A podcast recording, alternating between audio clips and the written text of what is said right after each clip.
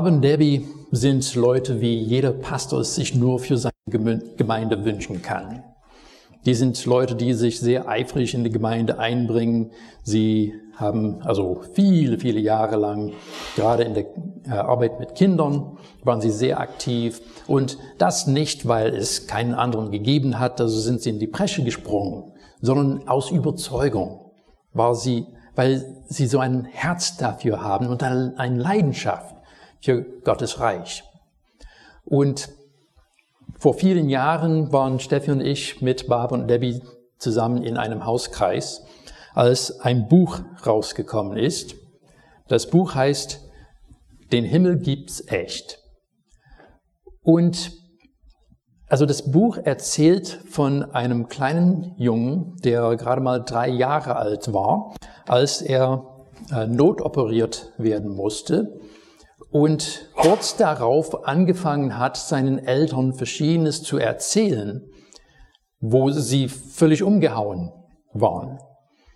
Er hat faktisch von einem Todesnaherlebnis erzählt. Aber nicht, wie man die sonst meist so kennt, sondern er hat direkt von seiner Erfahrung in dem Himmel erzählt. Er hat erzählt, wie äh, er Leute da kennengelernt hat, die von denen er nichts hätte wissen können, wie ein Urgroßvater zum Beispiel. Und der hat übrigens auch seinen Eltern erzählt, genau wo sie waren, während er operiert wurde. Hat gesehen, dass sein Vater in ein Besenkammer im Krankenhaus gegangen ist und dort, also zwar gebetet, aber ein wütendes Gebet gebetet hat und dass seine Mutter im Wartesaal war und mit verschiedenen Leuten telefoniert hat. Das hat er denen erzählt. Und an einem Punkt, also wie gesagt, diese Dinge sind, der war erst drei Jahre alt, als das passiert ist. Also hat, ist er nicht aufgewacht und hat gesagt, hey, ich habe das alles erlebt, sondern ist nur nach und nach rausgekommen. Und an einem Punkt ist er plötzlich auf seine Mutter zugegangen und hat gesagt, ich habe noch eine Schwester. Und sie dachte, er spricht von seiner Schwester Cassidy, mit wem er da aufwuchs und hat gesagt, natürlich hast du eine Schwester, Cassidy. Und er sagte, nein, ich habe noch eine Schwester. Du hattest ein Baby, das in deinem Bauch gestorben ist. Sie hatten ihm nie erzählt, dass die eine Fehlgeburt erlitten haben. Und er erzählt, wie ein kleines Mädchen im Himmel auf ihn zugekommen ist, ihn umarmt hat und ihm erzählt hat, dass sie seine Schwester sei. Gerade diese Erzählung war für Barb und Debbie ein großer Trost. Barb und Debbie hatten, als wir sie kennengelernt hatten, schon erwachsene Söhne und Enkelkinder. Es, war, es lag viele Jahre zurück. Aber dennoch, der Schmerz über den Verlust ihres Sohnes war noch da. Und als sie das in diesem Buch gelesen haben, war es für sie ein großer Trost. Nun, ich will damit nicht behaupten, das müssen wir hinten in der Bibel anheften und äh, als Heilige Schrift äh, ansehen. Ich verstehe voll und ganz, dass es verschiedenste, also auch Anfragen an diesen Erzählungen und so weiter gibt, sei das wie es sein mag. Dieser Trost, den Barb und Debbie an der Stelle erfahren durften, war für sie sehr wertvoll. Und auch für sie die Bestätigung, den Himmel gibt's echt. Ja, der Himmel. Was ist das denn eigentlich? Verschiedene Menschen haben unterschiedlichste Vorstellungen. Manche, wenn sie den Begriff Himmel hören, denken sie an irgendwelche proper Engelchen, die rumfliegen und Harfe spielen. Andere denken an großen Villen mit goldgepflasterten Straßen davor. Und seien wir ehrlich, viele Menschen, sicherlich auch manche hier, wissen gar nicht so richtig, was sie mit dem Begriff anfangen sollen. Himmel gibt's echt. Schön. Was ist denn das eigentlich?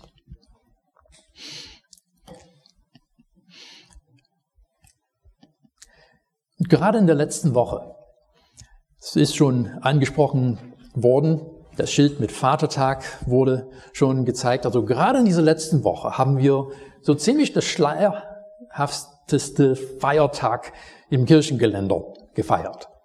Himmelfahrt. Unsere Gesellschaft ist so perplex, dass dieser Tag umgemünzt worden ist in den Vatertag. Liegt immerhin ganz dicht an dem Muttertag. Warum denn nicht? Ne? Was soll man sonst am Himmelfahrtstag machen? Wir fahren nicht alle in den Himmel, jedenfalls nicht heute, oder? Also, was machen wir mit diesem Tag? Aber hören wir darauf, was an diesem Himmelfahrtstag tatsächlich passiert ist vor knapp 2000 Jahren. Dafür lese ich aus der Apostelgeschichte Kapitel 1 die Verse 9 bis 11. Als er, das ist Jesus, das gesagt hatte, wurde er vor ihren Augen emporgehoben, und eine Wolke nahm ihn auf und entzog ihn ihren Blicken. Während sie unverwandt ihm nach zum Himmel emporschauten, standen plötzlich zwei Männer in weißen Gewändern bei ihnen und sagten, ihr Männer von Galiläa, was steht ihr da und schaut zum Himmel empor? Dieser Jesus, der von euch ging und in den Himmel aufgenommen wurde, wird ebenso wiederkommen wie ihr ihn habt zum Himmel hingehen sehen. Jesus wird vor ihren Augen ihren Blick entzogen. Und ich meine, ich kann es denken, wie ich da stehen würde, so in etwa. Das wird ganz bestimmt der Thumbnail von dieser Predigt werden. Auf YouTube, dann könnt ihr nachschauen. Ne? Also, ich hätte ganz bestimmt, bestimmt auch, wie es hier so schön in dem Text heißt, unverwandt in den Himmel geschaut. Dann kommen die Engel und sagen, was glotzt ihr so blöde? Also, auf Neudeutsch übersetzt, ne? Leute, er wird wiederkommen, sagen die Engel. Und es ist wirklich ganz interessant zu schauen, in der Urgemeinde, von der wir in der Apostelgeschichte lesen, gibt es manche Anzeichen, also das ist jetzt eine Deutung aus dem Text, aber es gibt manche Anzeichen, dass die so eine Naherwartung hatten. Also die haben so wirklich erwartet, dass Jesus jeden Moment wiederkommen wird, dass manche scheinen zumindest äh, ihren Alltag vernachlässigt zu haben. Dass sie gedacht haben, wir brauchen uns gar nicht mehr um das Hier und Jetzt, um unser Leben zu kümmern, weil es sowieso bald vorbei ist. Nun, es ist interessant bei den Jüngern zu merken, die Engel sind gekommen und haben gesagt, was guckt ihr so blöde? Und haben sie sich dann einfach hingesetzt? Nein. Bald darauf, gerade im Kapitel 2, hören wir vom Pfingsten und wie sie das dann genommen haben, um die frohe Botschaft zu verbreiten. Also wir sind nicht dazu berufen, unser Leben hier, unseren Mitmenschen zu vernachlässigen und zu ignorieren, weil wir den Glauben haben, dass Jesus wiederkommt, sondern das soll gerade unser Ansporn sein, dass wir sagen, ja, weil Jesus wiederkommt, lohnt es sich, in dieser Welt aktiv zu sein. Und Mission ist wichtig, unerlässlich wichtig. Es soll eigentlich ein Bestandteil von unserem Denken und Handeln sein. Aber das ist nicht zu der Exklusion, also zum Ausschluss davon, dass wir gute Arbeit leisten, dass wir uns weiterbilden, dass, und erst recht, dass wir Menschen karitativ helfen, wenn wir sehen, dass Menschen in Not sind, dass wir anfassen und sie unterstützen und ihnen helfen. Das gehört alles zum Evangelium dazu. Das christliche Leben leugnet nicht diese Welt, leugnet nicht dieses Leben, sondern will gerade in diesem Leben uns ein Ziel und Ausrichtung geben, dass wir merken, weil unser Schöpfer alles so gut gemacht hat, wollen wir an seinem Werk Anteil haben, zu erneuern. Dazu kommt auch gleich noch mehr. Aber es ist auch eine Tatsache, wir schreiben jetzt das Jahr 2023, Gut, äh, mit der Berechnung, was ich glaube im 10. Jahrhundert stattgefunden hat, um den Beginn unserer Zeitrechnung äh, festzulegen, scheint es ein paar Jahre äh, Irrtum gegeben zu haben. Wir sind wahrscheinlich eher im zwei, Jahr 2027. Wir müssen unsere Kalender jetzt nicht alle wegschmeißen, aber es sind jedenfalls über, also knapp 2000 Jahre seitdem Jesus in den Himmel aufgenommen wurde. Und da ist berechtigterweise die Frage, okay, wo bleibt er? Aber diese Frage ist überhaupt nicht neu. Es ist interessant, weil Entschuldigung, hierzu in der Bibel schon Stellung genommen wird. Wenn man in dem zweiten Petrusbrief schaut, Kapitel 3, dort heißt es in den Versen 8 und 9, das eine aber, liebe Brüder, dürft ihr nicht übersehen, dass beim Herrn ein Tag wie tausend Jahre und tausend Jahre wie ein Tag sind. Der Herr zögert nicht mit der Erfüllung der Verheißung, wie einige meinen, die von Verzögerung reden. Er ist nur geduldig mit euch, weil er nicht will, dass jemand zugrunde geht, sondern dass alle sich bekehren. Gott ist nicht an der Zeit gebunden. Wir sehr. Wir können nur in zeitlichen Rahmen denken, aber Gott ist nicht an der Zeit gebunden. Und Jesus hat uns deutlich gesagt, es hat keinen Sinn zu versuchen auszurechnen, wann er wiederkommen wird. Das haben schon ganz, ganz viele versucht, haben alle wirklich gründlich daneben gelegen dabei. Dennoch hat er versprochen, dass er wiederkommen wird. Die Geschichte hat einen Endpunkt. Und Gott wird seine himmlische Verheißung erfüllen.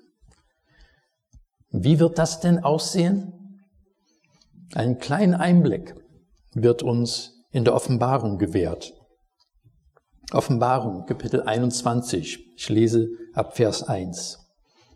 Dann sah ich einen neuen Himmel und eine neue Erde, denn der erste Himmel und die erste Erde sind vergangen. Auch das Meer ist nicht mehr. Ich sah die heilige Stadt, das neue Jerusalem, von Gott her aus dem Himmel herabkommen. Sie war bereit wie eine Braut, die sich für ihren Mann geschmückt hat. Da hörte ich eine laute Stimme vom Thron her rufen. Seht, die Wohnung Gottes unter den Menschen. Er wird in ihrer Mitte wohnen und sie werden sein Volk sein und er, Gott, wird bei ihnen sein. Er wird alle Tränen von ihren Augen abwischen. Der Tod wird nicht mehr sein. Keine Trauer, keine Klage, keine Mühsal. Denn was früher war, ist vergangen. Er, der auf dem Thron saß, sprach, Seht, ich mache alles neu. Und er sagte, schreib es auf, denn diese Worte sind zuverlässig und wahr. Hast du es gehört? Gott macht seine Wohnung mitten unter seinem Menschen. Neuer Himmel, neue Erde. Seht, ich mache alles neu. Gott kommt. Gott kommt zu uns. Gott will uns begegnen. Ja, und dann wird es buchstäblich den Himmel auf Erden geben. Weißt du noch, wie du ein kleines Kind warst und Weihnachten stand kurz bevor? Oh, man konnte nicht abwarten. Oh, bald ist Weihnachten. Ich kann es nicht mehr ab. Oh, ich will es bald haben. Die Erwachsenen in ihrer Nüchternheit. Es kommt ja bald. Ist ja nicht mehr lange. Aber für ein kleines Kind, oh, das ist immer noch zu lange. Ich will es haben. Oh, ich freue mich auf Weihnachten. Liebe Gemeinde, diese Freude dürfen wir auf das Kommen Jesu haben. Ja, wir fragen uns, oh, wo bleibt er? er sollte noch schneller kommen. Ich will, dass er kommt. Aber diese Freude dürfen wir haben. Denn es wird tausendmal, tausendmal, tausendmal so viel schöner sein als Weihnachten für ein kleines Kind. Und Gott hat uns eine Verheißung gegeben und er wird sein Wort halten. Daran dürfen wir festhalten. Gott hat manchmal für uns Empfinden ziemlich lange Zeiträume gebraucht. Keine Ahnung, wie lange es war von Adam und Eva bis zu Abraham. Und von Abraham, der diese Verheißung bekommen hat, dass sein Nachkommen ein Segen sein werden für alle Völker. Es waren 2000 Jahre, bis Jesus gekommen ist. Oh Gott, kannst du das Ganze nicht ein bisschen beschleunigen? Aber Petrus hat uns schon gesagt, er zögert nicht, wie manche von Zögern reden, sondern er geht einen Weg, den wir manchmal nicht verstehen. Aber im Nachhinein so häufig können wir sagen, oh, das ist, was er damit vorhatte. Er hat versprochen, dass er wiederkommt. Und das bedeutet, er kommt wieder. Darauf dürfen wir uns verlassen. Noch eine Geschichte, was ich denke, das ist ein gewisses ja, Bild von dem, wie es im Himmel sein könnte, gibt. Der 11. Mai 2014 war für mich und für meine Familie ein bedeutender Tag. In dem Jahr war das Muttertag schon für sich bedeutend. Zu, hinzu kam, dass äh, an dem Tag hier in der Gemeinde über einen neuen Pastor abgestimmt wurde. Und an dem Tag äh, hatte ich ein Abschlussfeier von äh, einem Studium, das ich gemacht hatte. Nun, meine Familie und ich haben zu der Zeit in den USA gewohnt. Das heißt, äh, da ich diesen Abschluss gemacht habe, war es mit diesem, was man auf dem Film so kennt, mit der Robe und mit den äh, quadratischen Hüten auf. Und wir waren circa 300 Personen, die an dem Tag ihre Abschlussurkunde überreicht bekommen haben. Und dann, als diese Zeremonie zu Ende war, sind die ganzen Professoren und Lehrkräfte zuerst aus dem äh, aus der Halle ausgezogen und dann wir, die wir unsere Abschlüsse gemacht haben, sind ihnen hinterher gegangen und wir sind dann alle durch einen Tunnel gegangen in eine andere Halle, wo ein Empfang vorbereitet war.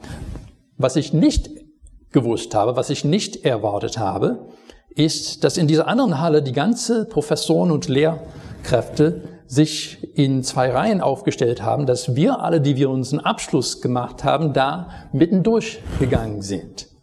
Und die haben geklatscht und gejubelt und die haben sich gefreut. Ich habe gesehen, wie manche Studenten einem Professor einen High Five gegeben haben oder sie auch umarmt haben, jemanden, der sie besonders unterstützt und ermutigt hat auf dem Weg ihres Studiums. Und Leute, ich kriege jetzt noch Gänsehaut, wenn ich daran denke, wie ich da durchgegangen bin und diese Leute alle gejubelt und geklatscht und sich gefreut haben mit uns. Und ich konnte nur denken, wow, wird das im Himmel vielleicht ähnlich sein?